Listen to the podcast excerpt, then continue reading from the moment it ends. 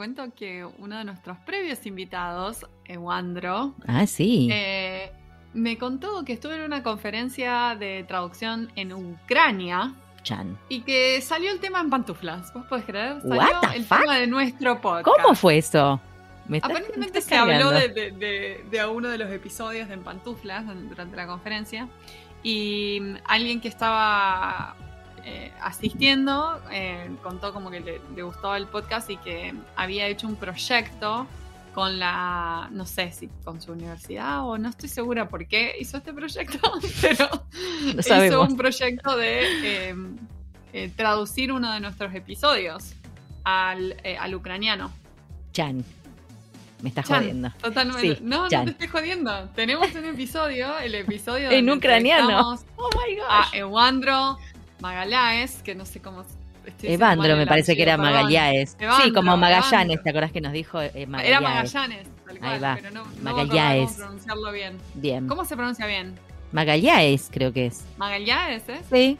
Perdón, perdón, perdón. Sepan disculpar Evandro. el portugués. el, el poco Magallanes. No sé, no tengo idea. Pero era más o menos así. Bueno, ya saben, Evandro, eh, su Es Alteza el el episodio intérprete. Ahí 132, va. si lo quieren buscar. Ahí ¿eh? está, good.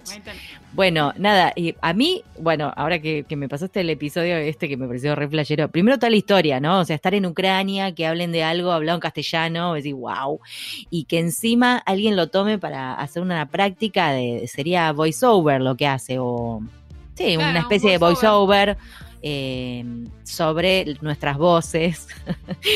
Eh, y es muy flash, porque aparece la Y musiquita sobre nuestra. la voz de Evandro también. Exacto. Nuestras voces y sobre la voz de Os- Evandro. claro, exacto, hay que decir esto. Es Verónica, la chica se llama Verónica Galichina, que ya de- le queremos agradecer. No te podemos agradecer en ucraniano porque no sabemos, así que van a- en español, gracias. y Oleksi Babansky hace la voz de Evandro. Y lo gracioso es escuchar la musiquita de nuestro podcast y, oh, pantofla, algo, algo así, es en, en. У пантофлях. Después va- va- podríamos poner un pedacito. Sí, así lo escuchan en ucraniano.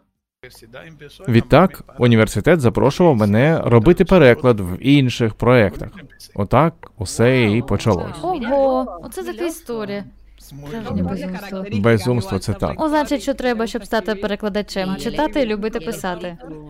A mí yo me siento Natalia Oreiro, ¿viste? Como cuando se enteró que era que era famosa en Israel y no entendía por qué. ¿No te pasa? Decís, wow, me escucha una persona en Ucrania, ya con eso yo ya me puedo morir tranquila, tipo. ¿Cómo llegamos a. Ucrania, Fue Marina? muy flashero eso. Re flashero. y como dice Pau, gracias Verónica por, por hacer este proyecto, porque nos reflashó a Paola y a mí. Sí, sí, este, es como, es rarísimo, ¿no? Uno no, no pensaría además. Digo, sabemos que hay gente que lo escucha en distintos países de Latinoamérica, sabemos que se escucha en España, eh, pero encontrar así a alguien que escuche en, en un lugar tan, inesperado, digo yo, ¿no? Sí, sí, sobre todo porque el idioma no es, no es español y, y- No, y no, uno pensaría que... que sí. na- nada que Nada, ver. Muy loco. Muy loco. Bueno, nada, nos encantó. Ahora, ¿qué, ¿en qué otro idioma te gustaría escucharte? Contame. Ay, qué flash. Eh, ¿Japonés, capaz? Me encanta. A mí lo que me pasa con el japonés es que me parece como re largo al lado del nuestro. Como dice, pantufla. Este, sí, está bueno ese. A mí me gustaría en, en hindi. ¿Se dice hindi o hindi? Sí, Bueno, hindi. sí. hindi, tamil, alguno de esos. No sé, me parece re lindo cómo hablan. Viste que tiene como una musicalidad re linda, este, que no entiendo nada, por supuesto, no entiendo nada. Pero cada dos por tres, este, que tengo que ver alguna así, alguna cosita en, en esos idiomas y me causa mucha gracia cómo hablan. Me parecen muy simpáticos. Y cómo hablan en inglés, ¿no? Con esa, con ese tono también. No sé si, viste. Con esa musicalidad, claro. Sí, claro, claro, claro. Que ahora, cambiando completamente de tema, porque sí.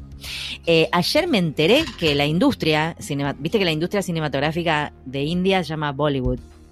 Sabías, sabemos todos, ¿no? Que terminan sí, sí, bailando sí. y todo eso. Bueno, al parecer hay una región que se llama Tamil Nadu, que es donde se habla tamil, es la región tamil.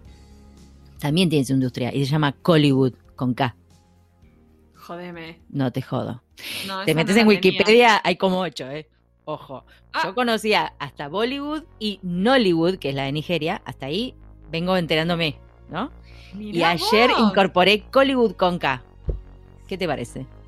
Chupate esa mandarina. Chupate no esa mandarina. Y después hay una tro- un tal Trollywood que no sé dónde es, bueno, ya se empiezan a sumar. Bueno, paren, chicos. Aparentemente es como que, claro. Aparentemente es como. Pero es un, es un, en un estilo específico de cine, o sea, es medio Exacto. musical, medio over the top. No, y además como, es- ¿no? son industrias que, que vienen creciendo mucho. Bollywood viene creciendo un montón. Y Nollywood, la de Nigeria, también. Aparentemente incluso más que Hollywood. Loco. What? Y atrás apareció Hollywood. y yo no sé. O sea, con todas las consonantes va a aparecer un Hollywood. No sabemos. Pero lindo. Me gustó porque es algo que no, no sabía. O sea, no tenía la más remota idea. Eh, incluso los de Nollywood, los de Nigeria, tienen una especie de, de IMDB de Nigeria. No, ¿en serio? Ah, es re pro. Es re pro, ¿me entendés? Y uno ni enterado de esas cosas, ni, ni sé. Bueno, nada. Así, detalle al pasar, ya que estamos con lenguas raras, que no conocemos, Sí, que sí, no sabemos sí. nada. Este, mm, bueno, eh, eso, qué sé yo. ¿Qué onda? Y capaz que la podemos buscar a Verónica, porque si Verónica es intérprete, suponete, o, o sabe en, en español y ucraniano, podríamos hablar de ucraniano. ¿Qué decís? Yo digo que sí, me encanta. Busquemos a Verónica. en ucraniano. Se No, digo, hablar de la traducción. Sí, sí, De- sobre, claro, ¿no? sobre la tra- traducir al, al Bueno. Busquemos a Verónica. Looking for Verónica se llama este, esta sección. bueno, y hoy tenemos un invitado simpatiquísimo que sabe un montón, con el que hubiésemos charlado como mil horas, ¿o no? Sí, muy divertida la entrevista de hoy, no se la Súper, pierdan. súper. No se la pierdan porque además eh, hace algo, bueno, hace investigación, pero muy, muy, muy, muy interesante todo lo que nos contó, honestamente. Hermosa entrevista. Así que los dejamos con Guillermo. Allá vamos.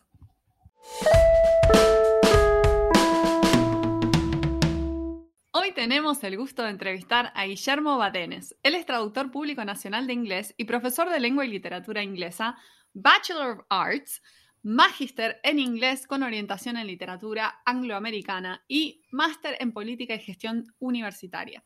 Es docente e investigador con 20 años en la UNC, la Universidad Nacional de Córdoba.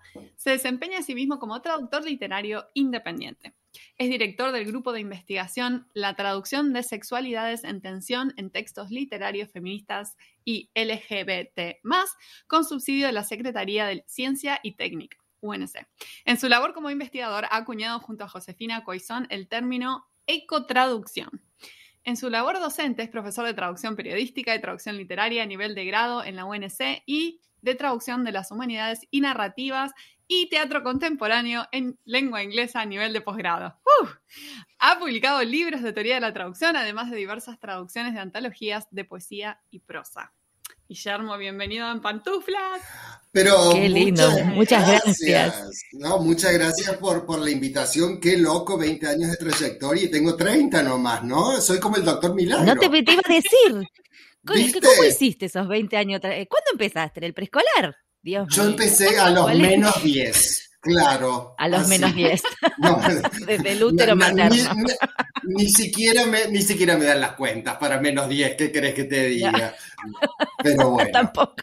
No. Qué gracioso.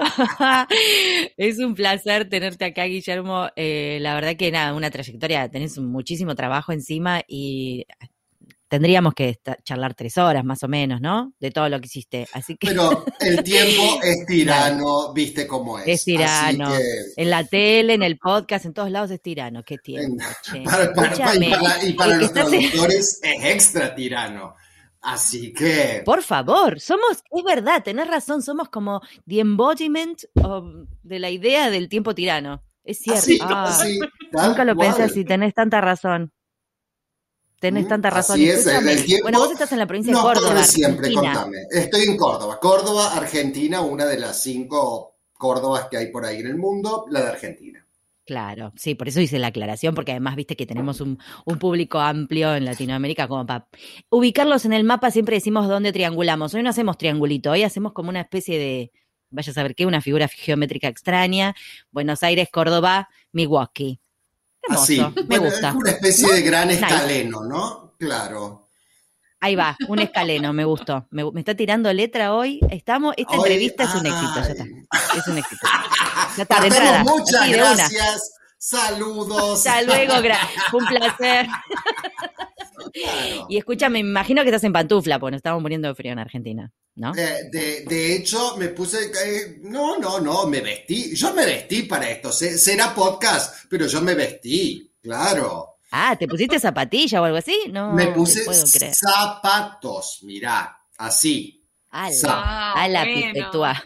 Bueno, ¿Viste? muy bien. Es que yo dije, no, la no puedo, no puedo, no puedo. Aparte, soy, soy un rebelde perpetuo. Es en pantufla, ¿sabes Ajá. qué? Me pongo zapatos.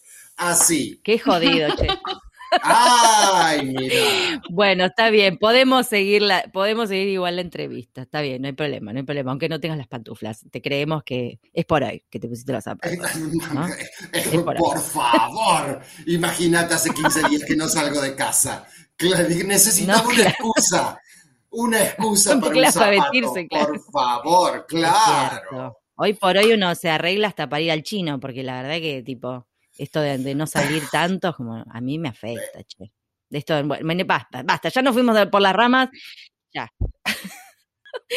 Escuchame una cosa, la gente no va a poder creer que vamos a hablar con vos de investigación, ¿no? Porque como te decía en el Eh. off, uno pensaría que un investigador es como, viste, ¿no? Más, yo me, o sea, el imaginario popular como que lo sitúa como alguien más ratón de biblioteca, ¿no? Esto, esto que están escuchando es un investigador, señores y señores, con un montón es- de es- ciencia. Con un montón de, de cosas publicadas y todo eso. Pero bueno, Sí, básicamente. pero una personalidad divertida, me encanta. ¿Y por qué no? A ver, me parece que, que Tal cual. cuando, cuando uno decide recorrer este camino de la, de la investigación, eh, en realidad lo, lo- lo empieza a recorrer porque tiene preguntas en su profesión.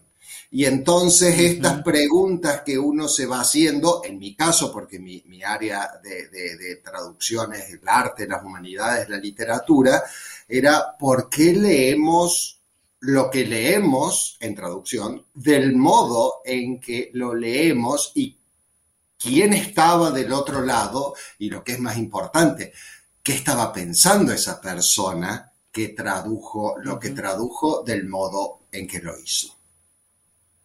Me encanta ya ese puntapié. Eh, bueno, nada, la primera pregunta era ¿qué hace un investigador? Vos ya me ya contestaste sin que le preguntáramos. Tu- tu en, en inicial, digamos, realidad, ¿no? a ver, ese, ese fue, eso fue lo que me llevó a mí a, a- a empezar a investigar en, eh, en traducción y empezar a, a pensar justamente que, a ver, lo- los traductores, como el resto de la humanidad, evidentemente, somos sujetos políticos, somos sujetos eh, subjetivos. Eh, y entonces, nuestras subjetividades siempre se van a ver plasmadas en, eh, en la traducción, nuestra vida, nuestro background, nuestro, lo, lo- lo que pensamos, lo que creemos, cómo nos criaron, eh, o cómo nosotros nos desconstruimos, eh, y, y entonces desde ahí uno va empezando a hacerse preguntas. Y la base de la investigación es hacerse preguntas. ¿Mm? ¿Qué pasa con esta traductora? ¿Qué pasa con eh, aquella otra que escribe esto? Y si, si tengo que pensar el, el por qué esa, esa ficha me cayó hace como uf, 20 años con, con la primera colección de cuentos que, que traduje un libro que se llamaba El viejo, se llama, todavía está vivo el libro, El viejo sofá azul de relatos de Seymour Main. Eh, y nada, viste, el primer libro que uno traduce lo empieza, lo, lo- lo mejor de, de publicar un libro es que tenés regalos para hacer a troche y moche para todo el mundo. No haces sabes que te voy a regalar un libro y ya está. Y es el libro tuyo que no te costó demasiado. Más que, claro, y ya está. Y entonces me acuerdo, le, le- le regalé un libro a alguien y que, que lo leyó con, con- con mucho cariño y, y demás, y me dice, tengo una duda. En, en el texto fuente, ¿cuál era la palabra que, que, que había para repimporotear? ¿no? Y un personaje eh, de, de, repente, no sé, no, ni, ni, siquiera me acuerdo qué hacía, pero decía, entonces la, la, traducción iba algo como, e hizo repimporotear tal cosa. Quedaba muy a propósito, por supuesto, no es que estaba inventando, forzando claro. la palabra. Pero repimporotear es una palabra que usaba mi vieja, que usa mi vieja, ¿no? Y entonces ahí, estamos hablando hace más de 20 años, digo, claro, uno usa las palabras de acuerdo a eh, al modo en que, no sé, las la tiene eh, y, su background y qué sé yo. Y de ahí empezó, ¿no? Y, entonces, por supuesto, también siendo un, hombre cis gay, me vino muy a, la mano también pensar cómo nosotros, eh, los, traductores, desde un lugar de, de, de definición de, las propias subjetividades y a la, y a la vez quizás desconociendo esta, esta definición, producimos traducciones que hablan más de nosotros de lo que uno pensaría, ¿no? Sí, claro, tal cual. Es, es re interesante lo que decís. Este, porque sí, que, quizás qué, qué pa otra palabra hubiese elegido otra persona, ¿no? Digo, y también Yo, porque a esa persona ah, le llamó la atención. Probablemente no tenía una mamá que la decía. Exacto. A, mi, a mis estudiantes eh, siempre le, les digo que hay tantas buenas traducciones como traductores buenos hay. ¿No? Y entonces la repimporotear estaba bien, puede gustarte, puede no gustarte. Y yo y cualquier otro, otra traductora quizás habría usado otra palabra, porque, bueno, a ver, porque la madre no le usaba eh, repimporotear, ¿no? Y, y, es una palabra que a mí me resuena, que yo no la uso, pero que en ese momento sí, sí la usé. Cayó ahí, perfecto. Ah, anillo, me encanta, a mí me encanta igual, como palabra literaria es, es divina. Eh, sí, ¿no? Tal cual, es muy similar. Bueno, yo quiero preguntarte, Guillermo, sobre la investigación que estás dirigiendo, que es eh, la traducción de sexualidades en tensión en textos literarios feministas y LGBT. ¿Qué tipos ah. de textos están analizando o usando para esto? Si tenés algún hallazgo para compartir. Mm, sí, muchos. Eh, has, a ver, esta, este proyecto es una continuación de otros proyectos, ¿no? De, de, de hace unos años que han ido concatenados. La, la traducción uh -huh. literaria desde los márgenes culturales, donde tomábamos no solo sexualidades, sino eh, otro, otros tipos de márgenes culturales, literatura postcolonial, etc. Eh, otra, otro, el proyecto siguiente, eh, que fue hasta el 17, la traducción literaria devenida activismo político, estrategias de, intervención, y finalmente llegamos a, este último, en donde no, nos focalizamos en las sexualidades eh, en, tensión, ¿no? Este, eh, traducción feminista, traducción queer, LGBTQ, etcétera, etcétera. ¿No? Fundamentalmente esa, ese tipo de activismo. ¿Y por qué? Porque, como me, me encanta decir, los traductores somos los inventores de Dios, ¿no?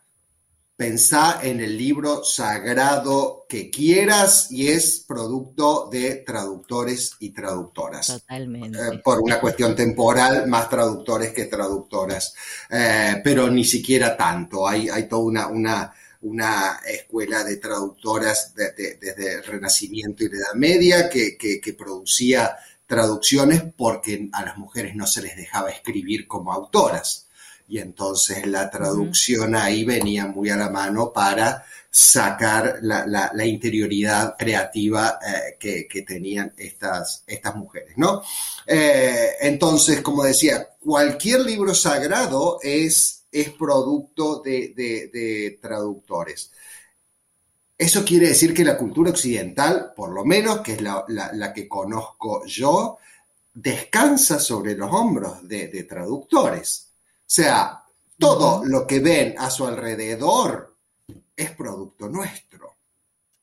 ¿No? Sí, totalmente. Entonces, esto que vemos a nuestro alrededor y que es producto de la traducción, es producto de personas con interioridades, con personas que piensan, creen y a las que se les cruza usar palabras como repimporotear, porque sí, porque viene de arriba, porque la escuchaban en su casa, pero también de un montón de otras palabras, de giros, de expresiones, pero fundamentalmente de pensamientos que en relación a este último eh, proyecto de, de, investigación, muchas veces pueden venir heteronormadas según el pensamiento hegemónico que nos rodea. Hablamos siempre de deconstruirnos claro. hoy por hoy, los traductores, las traductoras, les traductores, nos deconstruimos en nuestra, en nuestra forma de entender la, la, la, realidad y les voy a dar un ejemplo súper cortito de, de, de, un ensayo que, que, que, traduje, que presenté hace un par de años en Canadá. Uh -huh.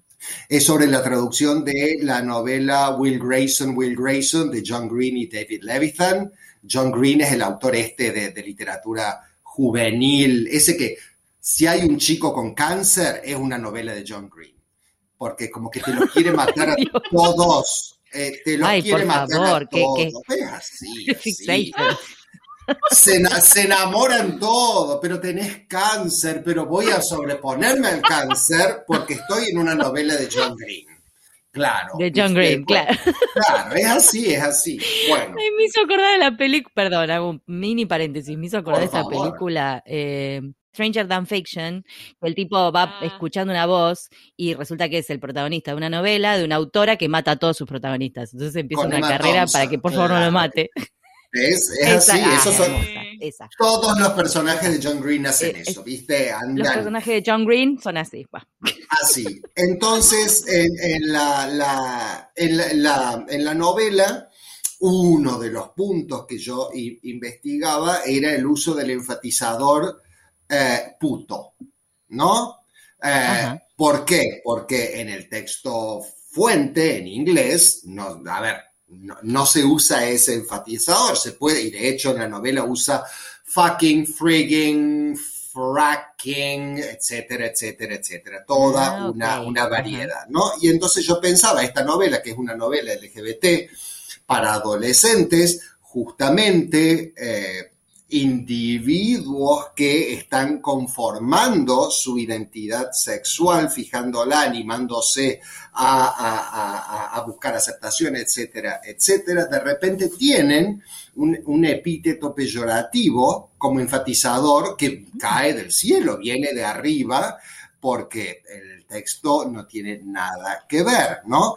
Y entonces planteaba. Esto en, en- en un congreso eh, y, un, eh, y un participante español, eh, saludos a España, me, me dijo, se paró y, y- y muy, muy, muy angustiado me dijo, bueno, pero esa palabra la usamos todo el tiempo en España y no tiene nada que ver con la identidad sexual. A lo que respondí, "Ay, es cierto, qué retardado que soy. Y hubo un silencio muy fuerte. Y entonces, en, en ese silencio, amo las pausas dramáticas, dije, ajá, ahora entienden. Porque si no Bien. usamos más la palabra retardado por todo el estigma que implica, etcétera, y porque está mal y nos deconstruimos, etcétera, etcétera, ¿por qué deberíamos seguir usando puto como enfatizador solo porque se usa? ¿No?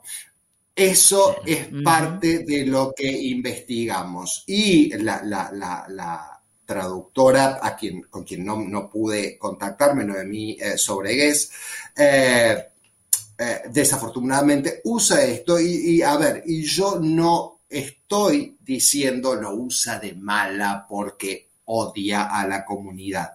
Lo usa porque vive en un contexto donde decir puto no está mal, porque no quiere decir nada sobre la identidad LGBTQ de la gente, pero sí quiere decir, ¿no? Porque eh, un adolescente puede sentirse eh, invadido, puede sentirse juzgado por, por, por la palabra, puede sentirse mal, ¿no? Y de eso, de eso se trata la investigación, tal vez de hacernos preguntas y poner un espejo frente a, los y las traductoras para que repensemos nuestra forma de pensar nuestra, nuestra labor, justamente en textualidades que hacen al arte y a las humanidades, a la literatura, que son aquellas que muchas veces crean pensamiento en la mente de los lectores.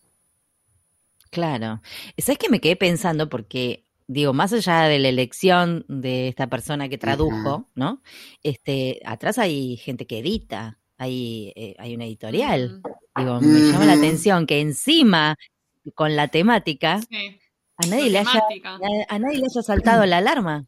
Eso es lo que Siempre está el que te dice, bueno, es una película, bueno, es una. Pero no, pero bueno, es una película, justamente, tiene como mucho alcance, ¿eh? Y es muy importante que el mensaje se, reciba bien y que se elijan las palabras correctas para comunicar ese mensaje. Ni hablar, la, novela ganó el premio Stonewall a, literatura juvenil, LGBTQ, etcétera, etcétera. Yo le escribí a la editorial, nunca me respondió. Pero bueno. Ah, bueno. Eh, no, no tenían que, no sabían qué decir, me parece. No, de hecho les mandé después el artículo publicado, se, publicó en Canadá y, y, tampoco tuvieron mucho que decir al respecto. Pero eso pasa, pero por supuesto, a ver, eh, la, no, es solo eh, Noemí eh, los traductores y las traductores estamos inmersos en, en, en, en, polisistemas donde hay un montón de engranajes que dan vuelta a nuestro alrededor y nosotros somos un, engranaje más. Pero tal vez si eh, quienes editan y, quienes publican y quienes salen a vender una novela no pueden pensar en esas cuestiones porque no se estarán ocupados, ocupadas, o no tienen ganas, o no les interesa, o el mercado, lo que quieras, bueno, quizás podría empezar por quienes traducimos a, desenmascarar estas, estas cuestiones que están muy metidas en, el imaginario social. Digo, yo no estoy diciendo, y lo quiero subrayar, que Sobregués sea eh, una, una traductora homofóbica, ni mucho menos, usa una palabra que es de uso común, como el buen hombre, eh, que que, muy ofuscado me dijo eh, que es una palabra común. Bueno, nos toca. Claro, claro, o sea, se, entiende que no, no se usa con esa intención, mm, pero la mm. realidad es que, que sí, nosotros como, traductor, como traductores tenemos que tener esa sensibilidad. Tiene otra connotación, tiene una connotación negativa. Sin dudas. Definitivamente. Sin dudas. Y, eso, y eso creo yo eh, es para lo que nos sirve. A ver, digo, eh, y, menciono solo eh, esto, eh, esta, este ejemplo, pero también tenemos en, nuestro, en nuestro trabajo, en nuestro proyecto de investigación que, tiene investigadoras de Canadá, la prologadora es de, México, hay un investigador de Grecia y, somos otra de, Brasil que, por ejemplo, toma eh, Eleonora Frenkel de, Brasil toma eh, las lenguas en contacto, el guaraní, el portugués y el español, y cómo eh, el español y el, y, el, y el portugués son lenguas imperiales para el guaraní, ¿no? y entonces, ¿qué pasa con esas traducciones, ¿no? Qué interesante. O sea, también mucha gente de muchos lugares. Hay mucha gente de muchos lugares porque me parece que enriquece la, mirada y nos permite también aprender de, de, otras realidades eh, y, demás, ¿no? Eh, con, con, Thanos Crisantopoulos eh, trabajamos en, en, un artículo sobre la traducción de un tranvía llamado Deseo en castellano y en Grecia, y, eh, eh, y a- a- al, al griego, ¿no? Al castellano y al, y al griego, y cómo hay marcas de, de- de machismo, por supuesto, la, la- la obra tiene, denuncia Sí. estas cuestiones, pero que se exacerban. Y por ahí Claro. es todavía mucho peor eh, en, en algunas, en algunas eh, secciones en la traducción al, al- al griego o al castellano. Y eso Ah, nos sirve para repensar también nuestra, eh, nuestra labor. Y eso no quiere decir que uno tenga que estar todo el día pensando. Quiere decir que uno se debería poner un post-it que diga, ojo, ¿no? De acuerdo al Sí, campo que traduce. Eh, de acuerdo a lo que estás haciendo, claro. la- las palabras no son, no son para nada inocentes. Lo sabemos No. quienes traducimos eh, siempre, ¿no? ¿Y por qué elijo Ay, esto? me y gusta no un tranvía llamado. No ¡Ah! la, no la leí en, en español. Mira, yo te voy a contar. En Vos no sé si sabías, pero las dos somos actrices. Además de Lo sé, lo sé, lo Además sé. de las pavadas yo que hacemos acá. Yo también hice también. mi propia estoqueada de ustedes, ¿eh? Así que no sé. Ah, bueno, muy Bueno, y en, en una de mis, en mi segunda muestra de teatro, de, de- que yo a todo esto estudié tres años en el Colegio de Traductores de Buenos Aires, teatro, para formar parte de ese elenco, eh, hicimos un tranvía llamado Deseo Pedacitos, ¿no? Y yo fui Blanche. Quiero decir esto, yo fui Blanche. Ay, ay, Y ay. me tocó la escena que dice apenas, apenas toco el alcohol, bueno, una de esas, de esas frases de Blanche, y tres amigas mías que no entendieron que estábamos en el teatro se empezaban a reír en el medio de la- del drama. ¿A vos te parece? Bueno, Ah, dejémoslo pasar. Pero este, esto que me decís me reinteresa porque nunca la leí en español completa, la leí en inglés. Amo a Tennessee Williams, me leí varias de Tennessee, son tremendas sí. todas las obras, la mayoría por lo menos las que leí. Em, ahora me, voy- me voy a ir a, a buscarla. me diste intriga. Ay, de hecho, la, Porque- la- la primera, la primera traducción la hizo un argentino, León Mirlas, en los años, a ver, la obra es del 40 y Claro. corto, 46, Ok. 47, y esto es del 49, 50, ponele así, muy, muy, muy nueva. eh, era, era la obra. Interesantísimo como para pensar en estas cosas que investigamos, quienes investigamos la traducción. La, la- la traducción es muy buena, pero no tiene marcas sociolectales. Y uno dice, ay, no tiene marcas sociolectales, el, no sé, para, para, para ser muy burdo en la definición. El pobre habla igual que rico, la negra habla igual que, que Blanche. claro. Y, y- y lo, lo interesante de esto es que, a ver, la lingüística todavía no había definido sociolecto. Claro, claro. Es, es- es previo a los años 50, ¿no? Entonces, ¿cómo uno puede... Menudo detalle. Y sí. Claro, ¿cómo uno puede decirle a Mirlas, que está remuerto, claro, pero digo, ah, pero no, no, no, no tuvo en cuenta esto. Eh, y no, porque no se usaba. Y sin Claro, no embargo, estaba- claro, y sin embargo, Blanche no, no tutea a Stanley, su, su cuñado, porque En esa época no se tuteaba al cuñado. Y le dice usted, Mm. etcétera, etcétera.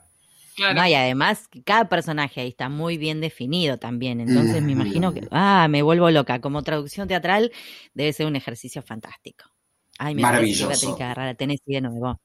¡Ay! Volvamos a. Tennessee. Necesito a Tennessee again.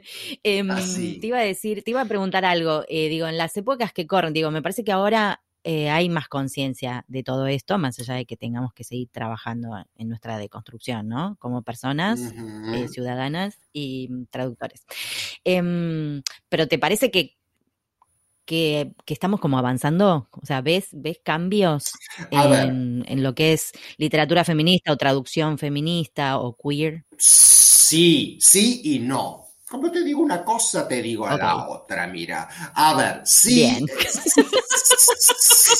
Sí, en, eso es de mi tía Angelita, dicho sea de paso. Ven, llevo ¿Ves? a Estamos sacando todo el árbol Ah, genealógico. te- a la mamá, a la tía. llevo- Te llevo todas. a todas mis tías en los hombros, mira. Eh, pero, a ver, yo creo que como sociedad estamos avanzando. Creo que eh, hay cambios que, que, por supuesto son, son maravillosos y, y, y, nos encantan y el mundo por ahí muchas veces va, va eh, progresando en, en estas cuestiones. Sin embargo, la pregunta del millón de dólares sería, como traductores y traductoras que hemos sido formados y formadas quizás uh -huh. hace 10, 15 años y hemos sido formados por profesores y profesoras que fueron formados a su vez 30, 40 años antes. A veces no repetimos ciertos patrones opresivos en cuanto la, al uso de la lengua. Sin querer lo digo, eh, a veces uno puede en la vida eh, en, en, la vida real, fuera de la computadora, eh, busca acordarse de eh, hacer el esfuerzo por tener si, muchas, casi todas, la mayoría de las actitudes que tengan en cuenta a grupos minoritarios. Y sin embargo, quizás en nuestra profesión, y esta es una pregunta para seguir investigando, claro, quizás en nuestra profesión seguimos repitiendo patrones aprendidos, ¿no? Y a veces es más claro. fácil en la vida deshacerse de esos patrones porque también uno puede objetar lo que se ve en la calle, pero hay esta cuestión de la autoridad que viene a través de la educación y lo que dice el profe, a ver, uno tiende a desestimar menos lo que dice el profe que lo que dice un padre o una madre. ¿No? Totalmente. Sí, o un, o un par, ¿no? Una persona. Una exacto, amiga, exacto. No sé. eh, entonces, sí. en ese sentido, por ahí, una cuestión como este puto del que hablaba en, en una novela, un, uh -huh. o una correctora, ¿lo corregiría? ¿Es un error verdadero de sentido o es una cuestión de estilo? Y ahora bien, claro. el sentido o el estilo no crean se, eh, eh, significado, sí lo crean, uh -huh. claro que sí. Claro. Totalmente, totalmente. Claro. Acá hubo, no, no sé si, si, estabas al tanto que hubo como, como medio un escándalo, o se habló mucho del tema de diversidad e inclusión con la traducción de un poema uh, que hizo sí. Amanda Gorman, que leyó frente a toda la nación. Es una afroamericana ella, y bueno, su poema estaba muy cargado de lenguaje eh, no sé, de, de, cuestiones del racismo uh -huh. y demás. Y, de cómo y además un estilo era, era, creo que se llama... Eh, sí. Es como una poesía teatralizada que se lee sí. con determinado, determinada cadencia, uh -huh. determinada forma. Sí. Y hubo, bueno, mucha charla de, o sea, ¿quién tenía que traducir eso? O sea, eh, ¿podía alguien que no, no sea negro, que no venga de esa cultura, eh, tra traducir eso? Y bueno, se criticó mucho, no me acuerdo si era un traductor holandés. O sí, no lo bajaron, bajaron al español porque era un tipo lo... grande que no, o sea, como que suponete un traductor de 50 años eh, y que no, blanco, por uh -huh. ejemplo. Después en Holanda habían puesto una chica que en realidad es una activista. Eh, eh, eh, queer, sí, uh -huh. no me acuerdo si era queer o trans, bueno. Sí, pero que ella nada. se terminó bajando, me parece. También se fue ella porque era blanquita y tampoco pero nada, bueno. me parece interesante esto, como cuando el texto está muy cargado de, ese, de, de significados muy fuertes y demás, conviene quizás que, que, que el traductor tenga algo en común. De, de esa cultura o de, no sé, estoy pensando en esto, claro. la diversidad e inclusión también a la hora de elegir qué persona uh, ese texto. Es, es, que no, es, es, complicado. Es un temazo ese, de verdad, es un, un temazo porque, eh, a ver, eso quiere decir entonces que eh, quienes traducimos y pertenecemos al colectivo LGBTQ, deberíamos traducir únicamente literatura LGBTQ, o no. Claro. No, me parece que el, el, el, la cuestión es al revés. Cuando la literatura es eh, LGTB, eh, conviene traer una voz de, de, ese lado que normalmente por ahí han sido más marginados o han tenido claro. más oportunidades por ser Se Eh, quiere. eh, lo sé, pero justamente por eso Al revés, no, hago no el para, no para camino- limitar las oportunidades, sino para dar No, más oportunidades. Lo, lo sé, pero Ah, es que tiene, justamente- tiene una doble, el problema es que tiene una doble, mm, Sí, un- Sí, claro, es es un una moneda de dos caras. ¿no? Digo, es un-. Bueno, te, te dejo hablar a vos, que No, no, no, no, a No, ver, digo, es que por, por bueno eso, este tema porque yo el otro día estaba escuchando, Es el debate que se genera, digamos. por, estaba pero es escuchando que- una entrevista con eh, Sean Penn Sí, de, de la película Milk, y decía que hoy en día a ese personaje hubieran eh, elegido a, a- a un actor de, de esa comunidad, como que él no hubiera hecho ese personaje. Y él creo que ganó un Oscar por esa película, no sé. eh, Pero si mal no recuerdo, también, sí. Eh, lo que, a ver, lo que mm, estoy un poco conflictuado a- al respecto y por eso me, me gustó dar vuelta el argumento, ¿no? Porque si tenés el argumento a favor de, bueno, tal texto de tal grupo debería ser traducido por alguien que pertenezca a ese grupo, uno podría entonces restringir las, la- las miradas, ¿no? Y, y John Ritchie, que, que, que era que, que, eh, fue autor de, City of Night y de un montón de novelas impresionantes. El tipo era taxi boy en los años 60, 50, maravilloso, un chongazo divino, qué sé yo. Un día medio que no sé, se le habrá empezado a caer la estantería y entonces dijo, ay, ¿saben qué? Me voy a poner a escribir algo. Y escribió City of Night y revolucionó la novela estadounidense contemporánea allá por los 50, ponele, más o menos, ¿no? Eh, y, en uno de sus ensayos, eh, eh, aparte de novelas y, escribe ensayos, habla de, cómo la comunidad LGBTQ muchas veces tiene, utiliza técnicas bélicas en, en su, en su a andar por la vida, ¿no? Técnicas de camuflaje, de infiltración y, y, y, y de, eh, socavar desde adentro ciertas, ciertas cuestiones. Eh, me, me, resulta esa mirada interesante, pero de todas formas, yo no sé, yo creo que quienes traducimos no deberíamos restringirnos porque basta con que tengamos muy en claro qué trabajo estamos haciendo, ¿no? Si, a ver, es como quienes uh, actúan, ¿no? Los traductores somos lo, lo, los actores de la palabra escrita. Eh, y, y, y en, ese, en ese sentido, claro, si tenemos eh, un, un, personaje negro, no vamos a hacer blackface, ¿no? no nos vamos a pintar de negro como se usaba en los años, claro. no sé, 30 para hacer Otelo. Como se usaba antes. Claro, pero, eh, pero de todas formas, salvando cuestiones étnicas, tal vez, eh, todo lo demás tiene que ver con encarnar un personaje, porque también si uno traduce una novela, que tiene personajes eh, cis heterosexuales y cis LGB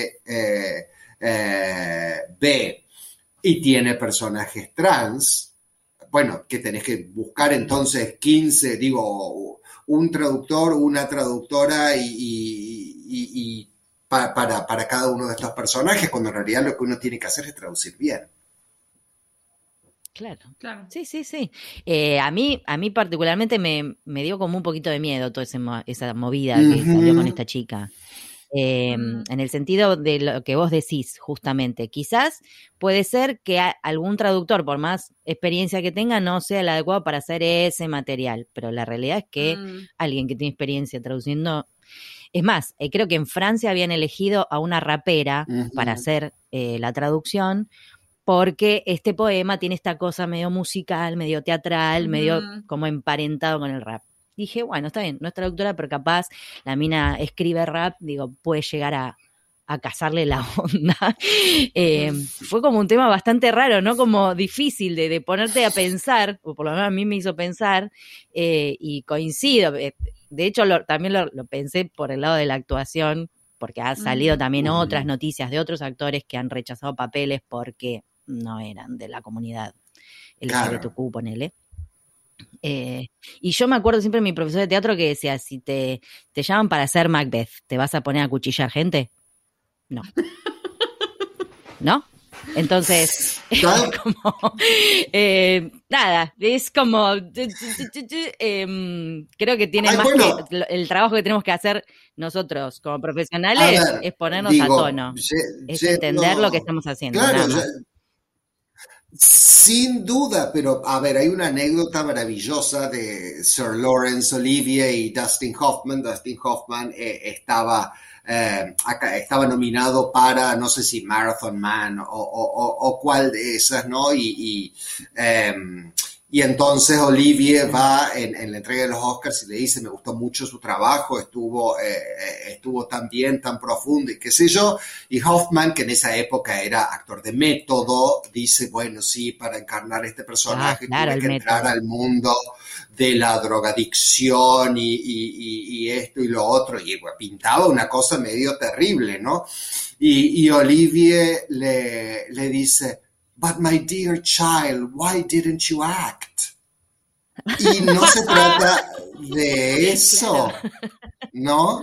De, decir, bueno, a ver. de ahí venía el comentario de Macbeth del método. Claro, why didn't you translate? ¿No? Sí, entendiendo la traducción como, eh, como el producto de alguien que puede tener una mirada creador, creadora sobre la, obra, ¿no? Eh, de recreador o recreadora en, todo caso sobre la obra, pero con una mirada amplia, profunda y en un millón de capas diferentes. Y si esa no gusta, y bueno, que haya más traducciones. Claro, exacto. que hagan otra, como la temporada, la última temporada de Game of Thrones. Que hagan otra. Cualquiera. te dije que hablábamos pavadas. Eh, te toca la última pregunta, Marín. Sí, te cuento, Guillermo, que en cada temporada tenemos una pregunta única que les hacemos a todos nuestros invitados. Eh, es la última pregunta que, hacemos. Em, y es la pregunta dice así, en el camino profesional eh, uno tiene muchos momentos diferentes, ¿no? Pero siempre hay uno de crisis o de encrucijada que nos sacude y que al superarlo aprendemos algo. ¿Cuál fue ese momento para vos y qué aprendiste? ¡Ay! Amé la pregunta. Amé la pregunta. Pausa dramática. A ver. Pausa dramática, tal cual. Mi sobrina tiene ahora 19, 20 años y eh, medio que tendría un año, así que saquen cuentas. Hace mucho, mucho tiempo. Yo eh, en esa época traducía descriptores para la BBC, descriptores de series y, demás, ¿no? Eh, y entonces uno, como en los DVD que atrás decía, no sé, Pepa de Pega hace tal cosa. Sinopsis, ponele. Esas eran mis palabras. Y de, una gran variedad. Pero me tocó una, una, una unas cuantas de, estos descriptores para los Teletubbies. Y entonces, en un momento, en esa época tampoco es que estaba todo en YouTube o, había extremio o qué sé yo y uno podía ponerse a bajar. Y aparte eso es peligroso porque te pones a ver una serie y, te, las viste todas las temporadas y te quedan las palabras por traducir. che, no estás haciendo el laburo. Ponete a laburar, che. Claro, por favor. Y entonces, eh, bueno, venía traduciendo con las dificultades del caso, ¿no? Digo, a veces, no sé, cuando, cuando uno traduce dibujos animados, scooter puede ser tanto la, motocicleta esta, pero también puede ser un monopatín. Y entonces, la rana, ¿en qué andaba? ¿En motocicleta o en monopatín? ¿No? ese tipo de cosas. Y había una, claro, viste, no, hay cosas que en el mundo de la fantasía es como muy difícil eh, sin saber. Eh, poder definir. Y tenía una, eh, había como uno de los personajes gritaba E, punto, punto, punto, O, H, y yo digo, bueno, estos bichos, no sé, uno este, está, está gritando, etcétera, y dije, bueno, le dejo la E, le dejo la O, están gritando, va, listo. mando la traducción, etcétera, etcétera. Voy a visitar en esos días a, mi hermano y estaba mi sobrina viendo la tele, viendo qué Teletubbies, y ahí escucho, de lo primero que escuché fue un Oa, hola, Oa, y era E-O, hello, ao. Era hello, no era EO, debería haber sido A. No era EO. Mátenme ya. Entonces. Maten a los teletubbies. y maten al, traductor, ¿no? Eh, el punto de esto es, siempre en nuestra profesión nos vamos a dar cuenta que metimos la pata hasta las orejas tenemos que poder vivir con esa culpa. ¿No? Hablando de, tradición judeocristiana. A veces metemos la pata como traductores y tenemos que let go. Suelta la manito, suelte la manito, sáquese, no te podés sacar un chongo. de adelante. Bueno, está bien, el chongo no te lo saques, pero la traducción que mandaste es la traducción que mandaste. Es así, al tóxico no te lo puedes sacar, no te saques el tóxico, pero tampoco... No, no, a ver, digo. Sí, qué y, y, aprender de esas cuestiones, ¿no? Aprender de, de que a veces uno mete la pata y y que será juzgado por eso. Después va a venir un investigador en 50 años y va a decir, el pelotudo este, ¿qué, qué, qué, puso? Eh, oh, si era oh, Sí, no sabía nada. Hola, ¿cómo no se dio cuenta? No entendés nada. Y eso, y eso después hacemos los investigadores, ¿no? Apuntamos el dedito acusador. Eh, pero, pero en realidad. Es una muy buena lección la que estás dando. Ah, Sí, sí dejar ir la culpa, chicos. No se atormenten, no, eh, suelten el látigo, suelten el látigo, move on, ¿no? Así es, así es. Siempre, siempre volviendo al, mundo teatral. pero, mm. Aprender de eso, perdón, y, ya, ya, ya, te, te, dejo hablar, pero para terminar, digo, aprender a soltar y aprender del error, ¿no? Las dos cosas a la vez, pero sobre todo soltar. Sí, primero soltar. No, no, no, pensando en el mundo teatral de nuevo, hoy estoy muy teatral, no sé, este, que no, que cuando haces impro, cuando haces impro, vos decís todo que sí, para que la impro siga, ¿no? Uno no dice no, no le corta la acción a lo que propone el otro. Y esto es así, viene mierda, seguimos, no importa, hiciste una cagada, seguí, seguí, seguí, seguí, seguí, hay que seguir, pi, pi, pi, pi, pi. Así es, así es. Es que no, de, eso, de eso se trata. Vamos a cometer en nuestra profesión muchísimos errores. Por supuesto que los traductores y las traductores, mientras más tiempo de carrera tenemos, aprende, vamos aprendiendo, bueno, si no somos unos tarambanas, digo, vamos aprendiendo en nuestra profesión y vamos mejorando con, con nuestra labor. Pero, y eso también para, para quienes traducimos y tenemos más años, la culpa a veces puede ser mayor. Eh, porque tenemos esta, esta, cosa que nos acompaña de que, ay, bueno, de la traducción tengo tantos años de experiencia, tiene que ser... No, no hay, no hay, no existe la traducción perfecta. Y para quienes son más jóvenes, tal vez también decir, a ver, incluso si una traducción es medio terrible y y hasta nos cuesta un trabajo, no importa, ya vendrán trabajos mejores y con el tiempo vamos a aprender si estamos abiertos a aprender.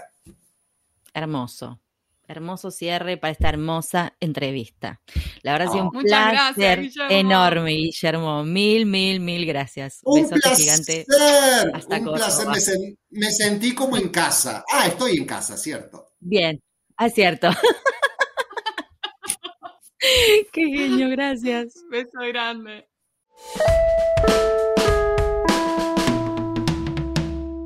Y ahora con ustedes, el momento catártico del programa.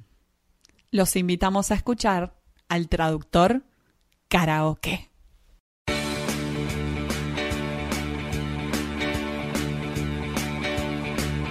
Hello, en pantuflas me vas a encontrar ¡Oh sí!